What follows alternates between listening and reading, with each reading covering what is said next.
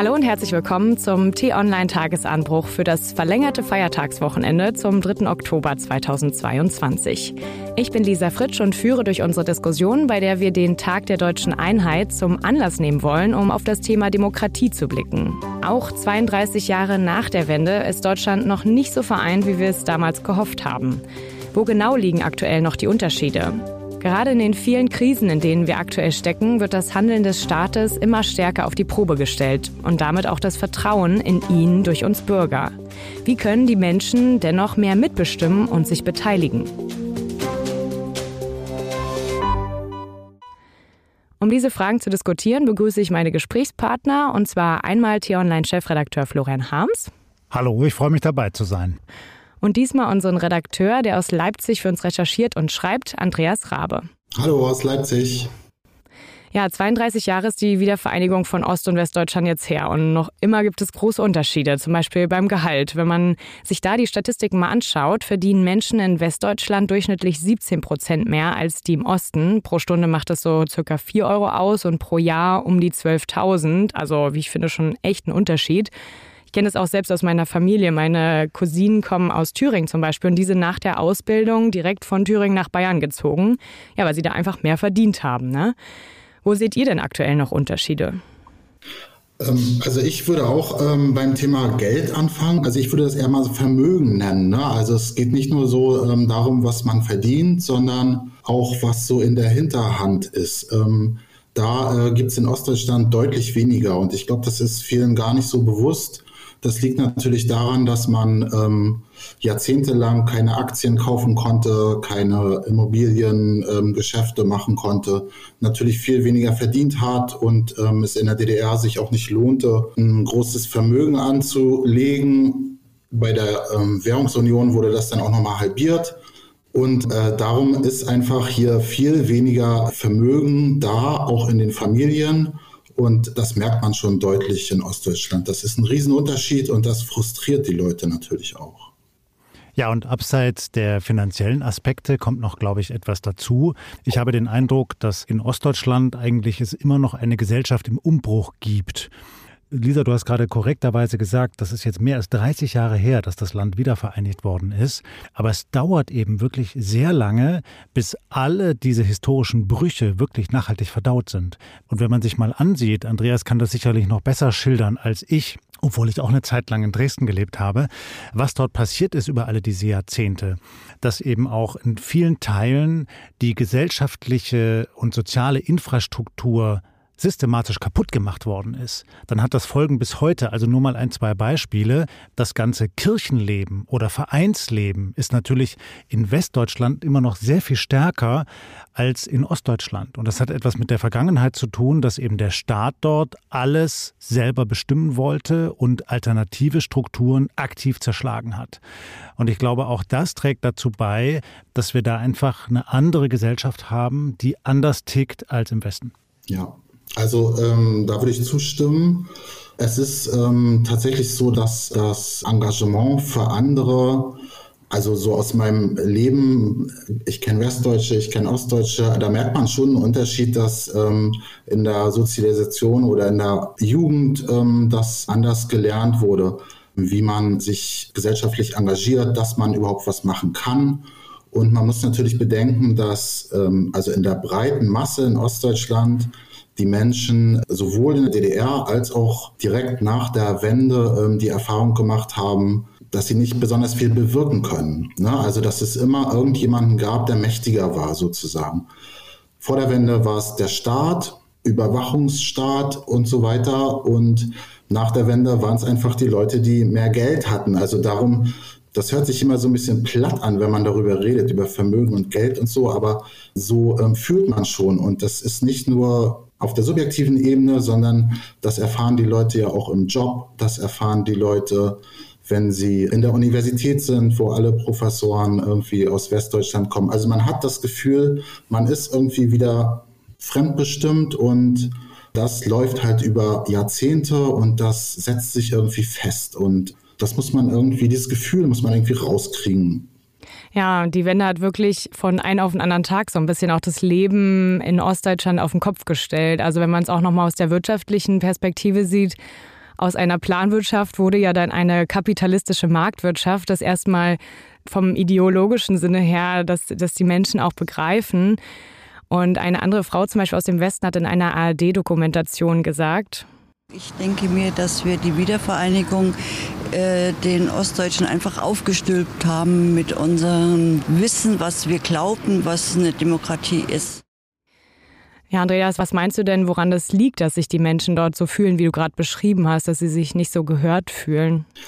Also übergestülpt ist ähm, vielleicht ein bisschen kurz gesagt, weil ähm, die Menschen wollten das ja. Ne? Also sie sind ja tatsächlich es ist ja eine echte Demokratiebewegung gewesen in Ostdeutschland und auch jetzt ähm, in diesen Protesten gegen Corona und so weiter merkt man ja auch, dass viele Menschen auf der Straße sich ähm, das Gefühl haben, das ist ja gar keine Demokratie, hier wird ja alles bestimmt und so.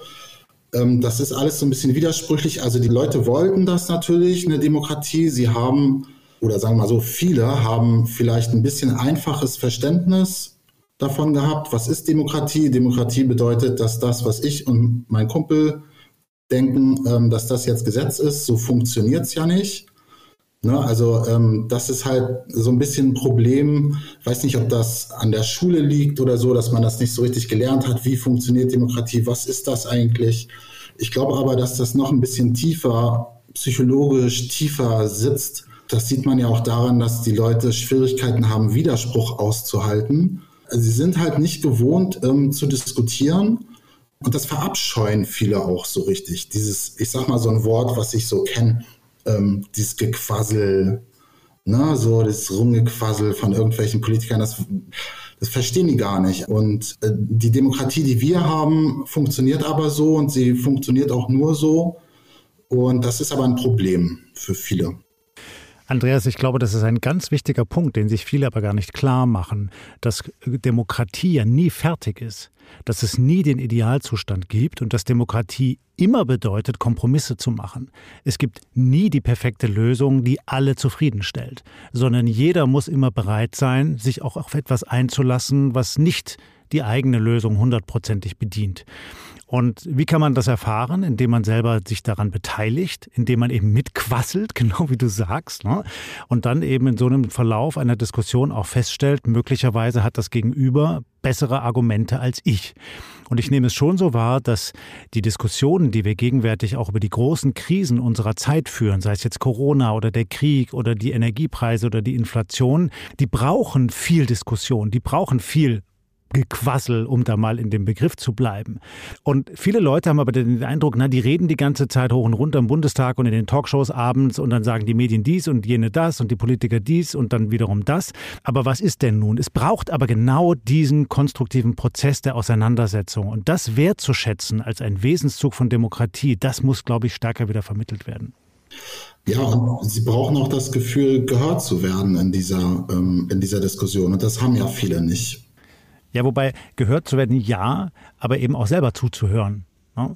Und es bringt eben nichts, wenn ich einfach nur meinen Frust rausschreie. So, das ist jetzt auch wiederum überspitzt, weil das auch nicht alle tun.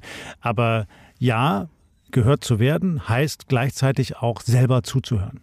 Ja, Andreas, es ist interessant, dass du diesen Aspekt mit dem Widerspruch aushalten ansprichst. Denn meine Mama kommt ja auch aus der DDR und ich merke das auch manchmal einfach in Diskussionen mit ihr, dass es schwierig ist, dass sie einfach auf so einer rationalen Ebene bleibt, weil vieles ist bei ihr so emotional, vor allen Dingen auch das alles, was sie in der DDR erlebt hat. Ne? Sie kann mir auch immer gar nicht genau das politisch erklären und ich so, oh, ich interessiere mich so dafür, erklärt mir doch mal, was ist dann und dann passiert. Sie hat halt immer diese krassen Stories, Ausreisegeschichten und da hängen so viele Emotionen auch bei den Menschen dran. Ich glaube, das ist auch ein Aspekt, warum es so schwer ist, da rational zu bleiben. Und ich bin aber dann im wiedervereinten Deutschland zur Schule gegangen, also habe nochmal ein anderes Schulsystem sozusagen erlernt und auch in meiner weiteren Ausbildung dieses ähm, ja, Argumente austauschen, sich zuhören, ähm, Widerspruch aushalten können im Endeffekt. Ne? Und das ist halt schwierig. Meinst du denn auch, dass ähm, das auch so ein bisschen mit der sozialistischen Schulbildung aus der DDR zusammenhängen könnte? Ähm, also das Stichwort Emotionen finde ich auch sehr wichtig. Also ich glaube auch, dass ähm, die ganzen Themen, die in Ostdeutschland, sage ich mal, die Massen so auf die Straße bringen, sind ja alles hochemotionale Themen. Ne? Also äh, der Untergang des Abendlandes, das ging weiter mit Corona. Ähm, jetzt mit Russland und Putin merkt man es auch wieder. Und die Leute sind in, in, ihrem politischen Sein, was ja eigentlich gut ist, ne? also dass die Leute auf die Straße gehen und sich für Politik interessieren, ist ja toll.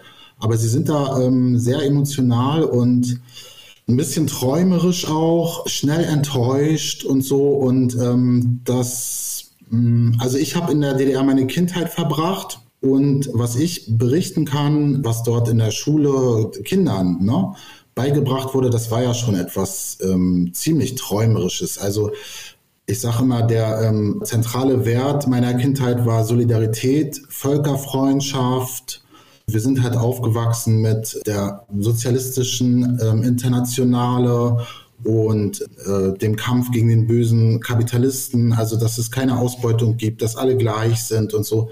Das sind ja alles Sachen, ähm, die wurden einem als Kind in der DDR ja eingetrichtert, was ich total gut finde eigentlich. Und die sind dann aber in einer bestimmten Generation, zu der ich nicht mehr gehöre. Das sind Leute, die sind zehn Jahre älter als ich. Die haben dann schon erlebt, dass in der DDR das in Wirklichkeit ja gar nicht so ist. Na, also da haben die schon ihre erste große Enttäuschung erlebt, die all die Menschen, die zu Wendezeiten Anfang 20, Anfang Mitte 20 waren, die plötzlich realisierten, das ist ja eigentlich alles Betrug. Und dann haben sie diese Erfahrung nochmal gemacht und nochmal. Und daher kommt, glaube ich, auch diese Emotionalität. Ja, ich erkenne darin tatsächlich ein wiederkehrendes Muster in dem, was du schilderst, Andreas. Und das ist doch so der Eindruck vieler Menschen in Ostdeutschland, eben nicht Subjekt zu sein, nicht Handelnder zu sein, sondern Objekt zu sein. Und ein Leben zu führen, das von anderen bestimmt wird, die irgendwo da oben sitzen und dann beschließen, dass, salopp gesagt, jetzt alle Flüchtlinge hier reinkommen dürfen oder dass alle jetzt eine Maske tragen müssen oder ähnliches. Und das ist, glaube ich, ein tief sitzendes Problem, das sich sicherlich nicht nur dadurch lösen lässt, dass alle sich jetzt stärker engagieren und eben sich einbringen in die Demokratie, weil nur so funktioniert der Demokratie. Wenn ich etwas möchte, dann muss ich mich halt kenntlich machen, dann muss ich mich kundtun. Es hat auch in Teilen damit zu tun, wie stark oder vor allem eben auch wie schwach Ostdeutsche in den entscheidenden Institutionen unseres Landes repräsentiert sind. Das betrifft die Frage der Abgeordneten im Deutschen Bundestag, der Bundesminister und Ministerinnen, der Staatssekretäre, aber zum Beispiel auch der CEOs in DAX-Konzernen oder in Bundesbehörden. Da ist der Anteil der Ostdeutschen deutlich geringer als ihr Anteil an der Gesamtbevölkerung. Und das hat dieses Land bislang eben nicht geschafft, dieses Problem zu lösen. Gelänge das, wäre, glaube ich, schon viel gewonnen. Ja, das stimmt absolut und das weiß auch jeder ähm, in Ostdeutschland und man kann, man braucht auch gar nicht auf die Ebene von ähm, CEOs oder also der Klassiker sind eigentlich die Professoren. 98 Prozent der Professoren in Ostdeutschland kommen aus Westdeutschland. Mit den Richtern und so weiter ist es genau dasselbe. Auch bei den äh, Geschäftsführern ist es ähnlich, auch von kleineren Betrieben. Ne? Also man hat schon so das Gefühl, okay, mh, hm, ganz oben sitzt immer irgendwie ein Westdeutscher und das ist nicht nur ein Gefühl, sondern auch Realität gewesen zumindest. Also das ändert sich so langsam. Journalisten genau dasselbe. Und auch wenn es eine Kanzlerin gegeben hat, die aus Ostdeutschland gekommen ist, ähm, hat das äh, trotzdem ja nicht dazu geführt, dass man irgendwie das Gefühl hatte im Osten, dass äh, man da jetzt repräsentiert ist, dass da Leute von uns irgendwie an der Spitze sitzen. Aber auch das ist ja wieder total emotional, weil eigentlich ist ja egal, wer da Deutsche, Deutsche Bahn ähm, Vorstandsvorsitzender ist, ob der jetzt aus Dortmund kommt oder aus äh, Magdeburg. Aber ja, das ist so und das ist ein Problem. Und die Leute wissen das und das spricht sich rum und das ähm, führt zu Frust einfach. Ja, und diese Objektperspektive ist vielleicht auch gleichzusetzen mit Opferperspektive, ähm, weil sich auch viele als Opfer fühlen, finde ich. Und meint ihr, dass das vielleicht auch mit diesem Widerspruch Sozialismus, Kapitalismus zusammenhängt? Weil im Sozialismus lernt man immer, man ist einer von vielen. Ähm, hat man vielleicht auch was zu sagen, aber am Ende entscheidet sozusagen die Massenmeinung und im Kapitalismus wird einem vielleicht eher so ähm, vermittelt, du kannst es schaffen als Individuum, als Einzelner, wenn du nur genug kämpfst. Naja, ich glaube, diese Erzählung, die gerät ja ins Wanken durch die Entwicklungen, die wir gegenwärtig erleben, diese multiplen Krisen. Und ich habe den Eindruck, das, was Carsten Schneider, der Ostbeauftragte der Bundesregierung, in der vergangenen Woche berichtet hat, trifft schon zu, nämlich, dass es in Ostdeutschland an vielen Stellen eine erschöpfte Gesellschaft gibt. Dass viele Menschen nach der Flüchtlingskrise 2015, nach äh, der ganzen Corona-Krise, die wir jetzt hinter uns gebracht haben, auch nach der Demokratiekrise in Teilen den Eindruck haben, also richtig gut funktioniert das hier eigentlich gar nicht in diesem Land. Und diejenigen, die an den Hebeln der Macht sitzen, die kriegen das eigentlich gar nicht mehr hin, alles zum Besseren zu wenden. Denn das wollen wir ja eigentlich. Und diese Hoffnung gibt es, glaube ich, auch noch bei vielen Menschen im Osten, dass es alles besser wird. Wenn man dann aber sieht, das wird gar nicht so, sondern es wird eher schlechter oder es stagniert, dann kann man natürlich schnell in diesen Eindruck verfallen, ich bin eigentlich ein Opfer und ich werde eigentlich nur rumgeschubst und ich weiß gar nicht so genau, wo ich mich eigentlich noch einbringen kann. Was noch dazu kommt, ist, dass, glaube ich, ähm, viele Leute, die ähm, also jetzt schon so ein bisschen älter sind, ich ähm, sag mal so Generation 50 plus, ähm, nach der Wende die Erfahrung gemacht haben, dass wenn sie es schaffen wollen, dann können sie es nur selbst schaffen. Also dass ihnen sozusagen das, äh, dass das System sie nicht unterstützt und ähm, dass sie das irgendwie alleine machen müssen. Und ähm, daher kommt auch, glaube ich, so die große Begeisterung für so ein, ein völlig abenteuerliches politisches Projekt wie eine AfD aufzubauen, ähm, die ja also auch in der Breite also in Sachsen zum Beispiel, ähm, in den Kommunen, in den Dörfern und so, an vielen Stellen da die Macht übernommen haben. Da haben die Leute halt das Gefühl, vorher war es die Linke, ne? vorher waren es so äh, Politiker der Linke. Das sind halt Leute von uns, ähm, die, die sind für uns da. Also wir müssen es irgendwie selber machen. Also die da drüben, die helfen uns nicht und wollen uns am Ende nur abziehen. Ja, also kommt halt auch dazu, dass man sich so auf sich selbst zurückgeworfen fühlt und ähm, das ist auch ein Problem und führt natürlich dazu, dass es immer noch diese Trennung gibt. Ja, und diese Trennung sieht man auch in Umfragen. Also wenn wir jetzt nochmal auf den Demokratiebegriff zurückkommen, wir hatten ja schon mal im April eine Folge zum Thema Scheindemokratie, weil genau dann ähm, das Allensbach-Institut eine Studie veröffentlicht hat, wonach ein Drittel der Deutschen denken, dass sie in einer Scheindemokratie leben. Und im Osten lag dieser Wert noch mal höher, und zwar bei 45 Prozent. Also fast die Hälfte fühlt sich so, als könnten sie nicht mitreden, als ob sie nichts zu sagen hätten. Und ja, wenn Sie, liebe Hörerinnen und Hörer, sich diese Folge vom 15. April nochmal anhören wollen, verlinke ich die in den Shownotes und unter dem Newsletter-Artikel. Und wenn wir so über Demokratie sprechen, dann muss ich euch auch nochmal einen legendären Ton von unserem Ex-Bundeskanzler Willy Brandt vorspielen. Unser Volk braucht wie jedes andere seine innere Ordnung. In den 70er Jahren werden wir aber in diesem Lande nur so viel Ordnung haben, wie wir an Mitverantwortung ermutigen. Solche demokratische Ordnung braucht außerordentliche Geduld im Zuhören und außerordentliche Anstrengung, sich gegenseitig zu verstehen. Wir wollen mehr Demokratie wagen. Ja, wir wollen mehr Demokratie wagen. Ähm, es ist nicht nur ein Ost-West-Problem vielleicht, sondern vielleicht auch ein gesamtdeutsches Problem. Was meint ihr, worin liegt das Problem, dass sich die Leute nicht so gehört fühlen? Also hören wir einander nicht genug zu, wie es auch Willy Brandt hier als einen Vorschlag gibt? Ich glaube, das ist eines der Probleme. Salopp gesagt wird jeden Tag eine andere Sau durchs Dorf gejagt, auch durch uns Medien. Wir haben da durchaus eine Mitverantwortung, ja, dass wir zu häufig skandalisieren und dass die Menschen den Eindruck haben, dass alles bekommt etwas Atemloses und man kommt gar nicht mehr raus aus dem Krisenmodus. Aber man muss auch ganz ehrlich sagen, es ist auch wirklich eine von Krisen geprägte Zeit. Wenn man das mal vergleicht mit der Vergangenheit, dann war es dort häufig so in den vergangenen Jahrzehnten, wenn es eine Krise gab, dann gab es hinterher wieder eine Zeit der Erholung für die Gesellschaft. Also ich habe gerade die Flüchtlingskrise 2015 erwähnt, dass die hat das Land durchgerüttelt, aber anschließend haben wir eine sehr erfolgreiche Zeit des Wohlstands erlebt mit einem florierenden Export, mit niedrigen Arbeitslosenzahlen und dem Land ging es eigentlich sehr gut, anders als anderen europäischen Ländern. Jetzt erleben wir beginnend mit diesem ganzen Corona-Schock Schock eine multiple Krise. Corona ist ja immer noch da. Es kommt jetzt die Katastrophe des russischen Angriffskriegs dazu und die Folgen dieses Krieges, also die horrende Inflation, die steigenden Energiepreise, die Angst vor einer nuklearen Eskalation. Wir haben außerdem noch die ganze Klimakrise und äh, den Artenschutz, der nicht gewährleistet ist. Und vor diesem ganzen Hintergrund kann schon in der Gesellschaft etwas ins Wanken geraten und man kann schon auf den Gedanken verfallen, dass die Instrumente und die Foren, die wir haben, um uns zu organisieren und schnell Antworten zu geben auf die Krisenherausforderungen, eben nicht mehr gut genug sind. Und darüber müssen wir, glaube ich, auch reden. Ja, äh, wir hatten das vorhin ja schon. Ähm, was macht man in der Krise? Man sucht sich irgendwas, woran man sich festhalten kann. Ne? Irgendwas aus der Vergangenheit, was Schönes, was Gewohntes und so. Aber wenn man jetzt über ähm, Ostdeutschland redet, ähm, dann kann man ja auch mal die Frage stellen, was ist, wenn du gar nichts hast zum dich dran festhalten?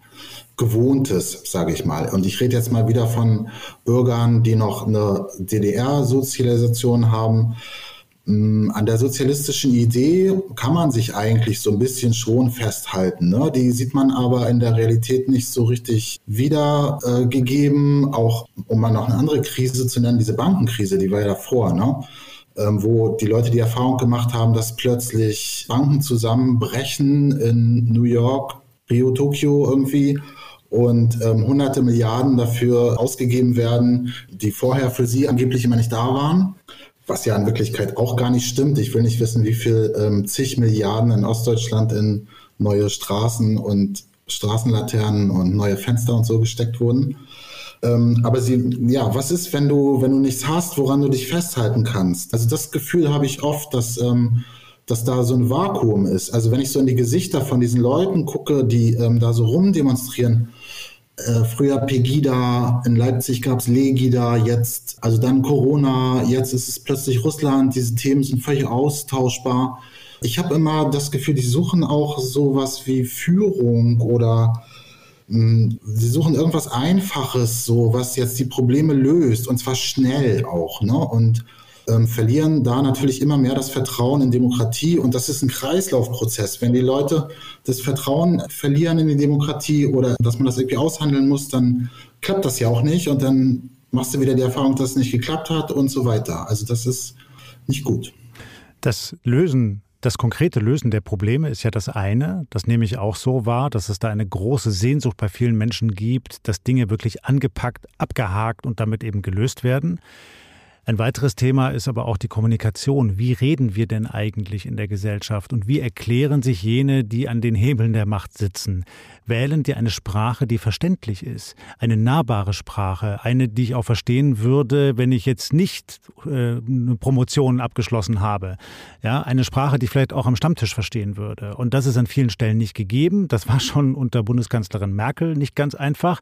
Unter Bundeskanzler Scholz ist es vielleicht sogar noch schwieriger, weil der häufig in Phrasen formuliert. Aber das ist nicht nur etwas, was man ihm vorwerfen könnte, sondern viele, die auch in der Politik unterwegs sind, haben natürlich mittlerweile eine Sprache, die kommt aus Berlin-Mitte, aus diesem Raumschiff des Regierungs- und Parlamentsbetriebs. Und wenn man dann auch nur mal 50 Kilometer weiter rausfährt, dann reden die Menschen ganz anders. Und daran müssen wir, glaube ich, auch arbeiten. Und da haben wir Medien eine wichtige Übersetzerrolle. Wir müssen es schaffen, zwischen beiden Welten zu übermitteln. Und wir müssen es schaffen, zwischen beiden Welten zu übersetzen. Ja, also im Optimalfall ähm, gelingt das.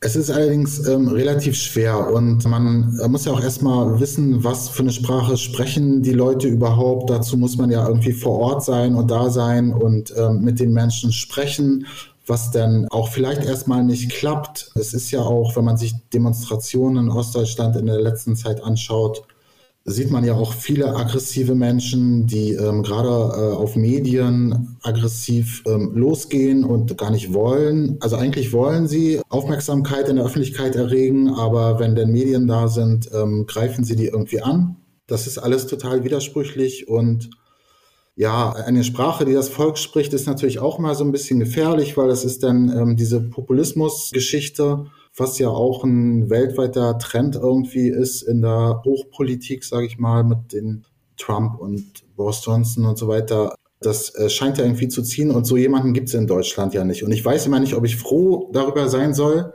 dass es so jemanden nicht so richtig gibt oder äh, ob das nicht eigentlich ein Problem ist, ja. Ja, man kann es ja mal an einem ganz konkreten Beispiel festmachen. Wir haben jetzt wochenlang über die sogenannte Gasumlage gestritten.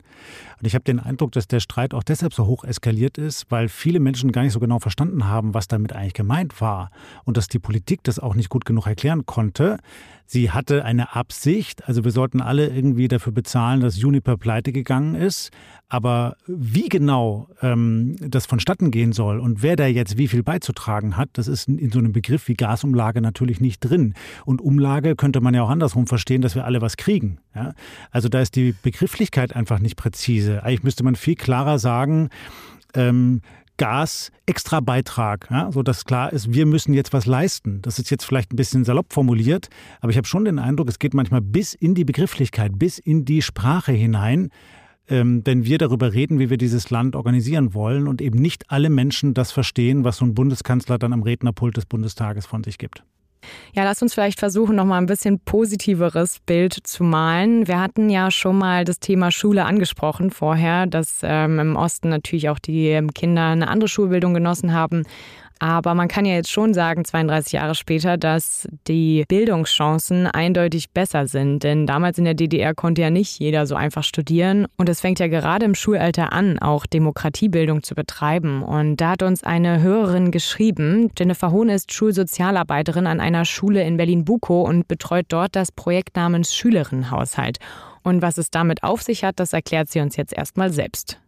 Also der Schülerinnenhaushalt bedeutet, dass die Schüler von der Schulbewirtschaftung oder von dem Bezirksamt Geld zur Verfügung gestellt bekommen. Das äh, tendiert zwischen 1500 bis 2000 Euro. Und dann gibt es die Servicestelle Jugendbeteiligung, die sozusagen diesen Schülerinnenhaushalt als Projekt begleitet. Und die Kinder haben den Vorteil, dass sie alleine über das Geld bestimmen dürfen, was damit passiert. Also nicht die Erwachsenen bestimmen sondern wirklich die Kinder, was brauchen wir an unserer Schule und die Kinder müssen sich einigen, wofür das Geld ausgegeben wird. Und dafür wird dann erstmal in der Schule ähm, Ideen gesammelt. Und dann sollen sie auch mit den Klassenkameraden ins Gespräch kommen und auch Stimmen schon mal untereinander sammeln. Findest du die Idee auch gut? Was hältst du denn davon? Brauchen wir das an der Schule? Und so wird so sozusagen innerhalb der Schule schon mal ein Gesprächsbedarf ähm, aufgemacht. Und wir haben eine richtige Wahl dann durchgeführt und da waren sie auch Feuer und Flamme bei uns in der Schule. Also ähm, ich bin so stolz darauf, dass wir diese Wahl in der Schule mit allen Kindern bei uns durchgeführt haben und dass wir jetzt einfach auch ein Wahlergebnis haben und jetzt fehlt es halt noch an der Umsetzung. Ja, und bei der Wahl rausgekommen sind folgende vier Ergebnisse der Schülerinnen und Schüler. Und zwar ein Eiswagen, eine Zuckerwattestation, eine Leseecke und neue Sportgeräte. Und bei den letzten zwei Vorschlägen haben sich bestimmt Lehrer und Schulleitungen mehr gefreut. Ähm, ich werde die Infos zu dem Projekt Schülerinnenhaushalt der Servicestelle Jugendbeteiligung auch nochmal in die Show Notes und unter den Newsletter-Artikel packen, wenn Sie sich, liebe Hörerinnen und Hörer, dafür interessieren sollten. Aber jetzt erstmal die Frage an euch. Was meint ihr zu so einem Projekt? Ist das eine gute Möglichkeit, um mehr Demokratie von klein auf zu erlernen? Klar, also ähm, Demokratieprojekte in der Schule sind natürlich immer ähm, super und äh, mehr Eiswagen für Deutschland finde ich auch total gut. Also sowas ist total unterstützenswert und der Schlüssel zu allem ist sowieso Bildung. Ne? Das ist, ja, hört sich an wie eine Phrase, aber das ist ganz, ganz wichtig und ähm, da sieht man auch, dass das auch alles ein bisschen dauert mit dieser Entwicklung, ähm, wenn man daran denkt, dass das alles an Bildung hängt ja, also die Leute brauchen halt ein paar Jahrzehnte, bis sie erwachsen werden und es muss von Anfang an irgendwie gut funktionieren. Mehr Mitbestimmung ist immer gut. Zu meiner Zeit habe ich mich noch sehr vehement in der Schule eingesetzt für eine Achtung Raucherecke. Das wäre heutzutage auch sicherlich anders. Da ist Zuckerwatte bestimmt ein kleines bisschen gesünder.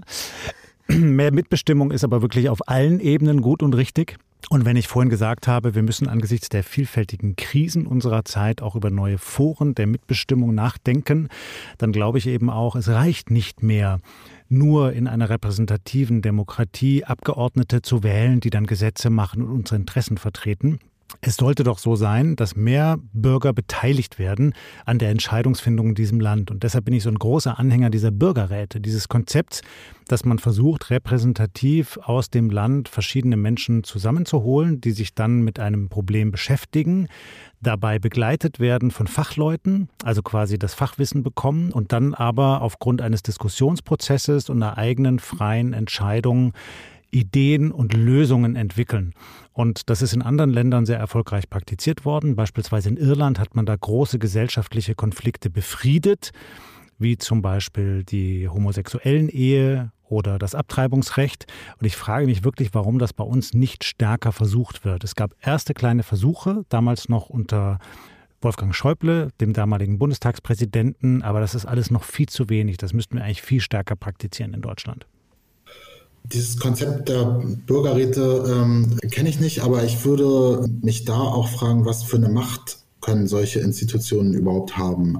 Ich glaube, das wäre wichtig, weil wenn man die Erfahrung macht, also dann ist es ja wieder, also ich aus, sage ich mal, dieser ostdeutschen Denke des ähm, zu vielen Gequassels, ähm, gibt es jetzt noch so ein Forum, wo gequasselt wird, aber ähm, es passiert nichts. Ne? Also man muss, ja, muss diese Machtfrage auch mal klären. Naja, also das kann man relativ einfach machen. In Irland haben sie das so gemacht, dass sie gesetzlich festgeschrieben haben, dass die Ergebnisse der Bürgerräte im Parlament in einer regulären Sitzung diskutiert und entschieden werden müssen. Das heißt, nicht die Bürger haben entschieden, aber sie konnten das Vertrauen haben, dass das, was sie erarbeiten, wirklich da, wo Gesetze gemacht werden, sorgfältig abgewogen und dann auch entschieden wird. Und natürlich gab es eine große Berichterstattung auch in den Medien über die Ergebnisse der Bürgerräte und die Politik konnte das dann nicht einfach zur Seite schieben. Und am Ende kamen wirklich Ergebnisse warum, die die Gesellschaft in Irland nachhaltig befriedet haben. Ja, und bei den Bürgerräten sprichst du auch eine Sache an, die wir schon in der Podcast-Folge im April äh, besprochen hatten. Und da hat uns auch eine Hörerin geschrieben, die jahrelang selbst in der Lokalpolitik gearbeitet und sich engagiert hat. Und Frau Flüger sagt, ich erlebe immer wieder bei Bürgerversammlungen, dass nur die Betroffenen dort erscheinen und dann nur der eigene Vorteil gesehen wird und nicht die Gesamtheit. Es ist halt wichtig auch für Kommunalpolitiker, dass man die Gesamtheit sieht ja, und sie meint, dass es halt immer so viele verschiedene Meinungen gibt und es immer so sein wird, dass man nicht alle berücksichtigen kann. Und ähm, wenn die Meinungen dann von diesen einzelnen Personen nicht berücksichtigt werden, sind die frustriert und kommen dann halt nicht wieder zu solchen Veranstaltungen. Was würdet ihr sowas, so einer Meinung entgegnen? Ich glaube, das kann man moderieren. Die Gefahr ist tatsächlich da, wenn alle nur zusammenkommen und jeder sagt, was er gerne hätte. Aber dafür gibt es ja ausgebildete Menschen, zum Beispiel Moderatoren, zum Beispiel Coaches, die sich dann dafür einsetzen, dass jeder zu Wort kommt, dass auch so gearbeitet wird, dass es am Ende eine Kompromissfindung gibt. Das ist eine eigene Profession, ein eigener Beruf. Bislang gibt es das aber in vielen kommunalen Strukturen nicht. Genau so etwas könnte der deutsche Staat aber ja anbieten. Also ich äh, kann das gut verstehen, was sie da erzählt. Ähm es ist total schwierig, ähm, einen Kompromiss zu finden, wenn man reingeht in eine Versammlung mit, äh, sage ich mal, 100 Leuten oder so und äh, mit der Ansage, okay, hier kommt jeder zu Wort und wir wollen, dass am Ende alle zufrieden dabei rausgehen, ist ja sprichwörtlich das ähm, Resultat, dass ähm, keiner zufrieden rausgeht, wenn man den Kompromiss gefunden hat. Das muss man aber irgendwie äh, verständlich moderieren. Das kann ich mir auch vorstellen. Und die Grundlage dafür ist wieder irgendeine Form von Ausbildung. Ne? Also, dass es Leute gibt, ähm, die auch auf einer kommunalen Ebene sowas tatsächlich moderieren können, die auch dafür sorgen können, in einem Viertel zum Beispiel, einem Stadtviertel, ähm, dass tatsächlich auch nicht nur die erscheinen, die sowieso immer was zu meckern haben oder die gerade zu viel Zeit haben, sondern auch, sage ich mal, ein Querschnitt der, der, Menschen, die dort leben, auf, bei solchen ähm, Veranstaltungen tatsächlich auch erscheinen. Dazu noch mal kurz das Beispiel aus Irland. Da ist es so gewesen, dass die Menschen, die dorthin gegangen sind, dafür entlohnt wurden. Also sie wurden repräsentativ ausgewählt, dann für diese Zeit entschädigt, weil dann konnten sie ja nichts anderes machen. Die Grundlage, auf die sich jeder verpflichten musste, war, dass man zuhört, dass man bereit ist, auf Argumente der anderen einzugehen, dass man bereit ist, das Fachwissen, das an diese Gruppen herangetragen worden ist, durch Fachleute anzuhören und abzuwägen. Und dann ging es so, nicht, es gab nicht nur ein großes Plenum, wo man im Kreis saß und alle haben mal sich angeguckt, sondern es gab auch Einzelgespräche. Und es wurden gezielt Menschen mit gegensätzlichen Meinungen an einen Tisch gesetzt, eben auf dem Prinzip des Zuhörens und Argumentierens und Abwägens. Und dann haben die zum Teil drei Stunden lang diskutiert über die Frage, ob man Abtreibung erlauben soll oder nicht. Dann wurden diese Ergebnisse wiederum ins Plenum eingebracht, es wurde abgewogen und so hat man eben am Ende unter der Anleitung von Moderatoren, von Coaches einen Kompromissvorschlag gefunden. Der war gespeist durch Fachwissen, der war abgewogen durch Argumente, durch einen Diskussionsprozess, den die Gruppe stellvertretend für die gesamte Gesellschaft geführt hat. Und das ist dann ins Parlament gegangen und ist im Wesentlichen so durchgesetzt worden und Gesetz geworden. Ja, lass uns mal mit diesem hoffnungsvollen Bild ähm, die Podcast-Folge enden hier, würde ich sagen, und auch uns nochmal das Projekt an der Schule im Kopf behalten. Denn genau wenn man bei den ganz Kleinen anfängt, dann können solche Projekte später im Leben natürlich auch noch erfolgreicher ähm, laufen. Genau wenn man lernt zuzuhören, Argumente auszutauschen, die Gegenmeinung zu akzeptieren und gemeinsam einen Kompromiss zu finden. Ja, ich danke euch, lieber Florian, lieber Andreas, für dieses interessante Gespräch und auch eure vielen Aspekte zum Ost-West-Thema. Ich hoffe, auch Ihnen, liebe Hörerinnen und Hörer, hat es gefallen. Wenn ja, abonnieren Sie doch gerne den Tagesanbruch-Podcast. Dann verpassen Sie nämlich keine Folge. Und wenn Sie Podcasts lieber über YouTube hören, sind wir auch dort mit einem eigenen Channel vertreten. Den Link dazu finden Sie in den Show Notes. Anmerkungen und Kritik und auch Ihre Meinungsvorschläge können Sie mir gern wie immer an die E-Mail-Adresse podcasts.t-online.de schreiben mit einem Mehrzahl S Podcasts. Den nächsten Tagesanbruch gibt es am Dienstag früh, am 4. Oktober wieder von dir, Florian. Und ich freue mich schon auf die nächste Diskussion am Wochenende. Bis dahin, danke fürs Zuhören und tschüss. Dankeschön, bis bald. Tschüss und bleiben Sie uns gewogen.